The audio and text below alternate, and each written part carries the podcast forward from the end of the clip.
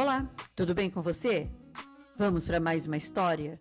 E a história de hoje se chama Paulo, o Tagarela. O apóstolo Paulo viajava para muitos lugares para falar do amor de Jesus.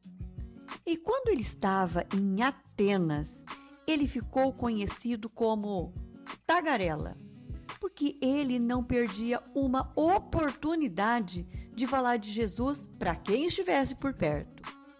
Enquanto ele estava lá esperando Silas e Timóteo, Paulo percebeu que a cidade era cheia de ídolos. Isso deixou ele muito bravo, mas também o fez procurar falar mais ainda sobre o verdadeiro Deus. Ele ia para a sinagoga e ali ele falava com os judeus e com os não-judeus convertidos ao judaísmo.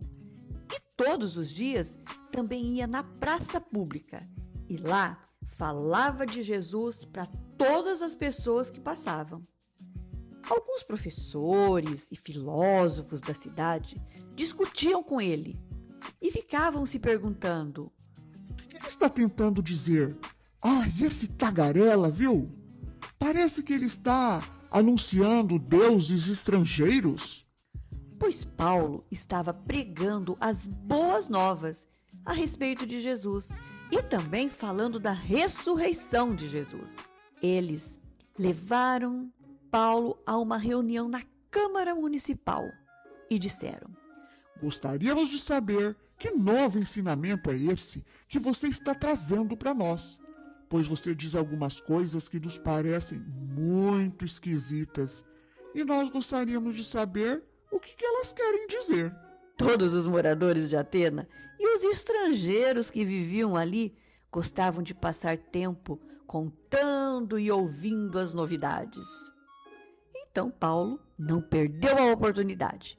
Ficou de pé na frente deles, lá na reunião da Câmara Municipal, e disse: Atenienses! É, porque é assim que são chamados as pessoas que moram em Atenas. Atenienses.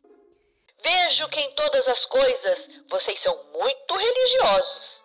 De fato, quando eu estava andando pela cidade e olhava os lugares onde vocês adoram os seus deuses, encontrei um altar em que está escrito: Ao Deus Desconhecido. Pois esse Deus que vocês adoram sem conhecer é justamente aquele que eu estou anunciando para vocês.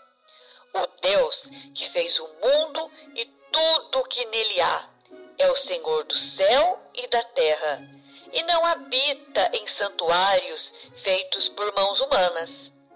Ele não é servido pelas mãos de, de homens, como se precisasse de alguma coisa, porque ele mesmo dá a todos a vida, o fôlego e as demais coisas.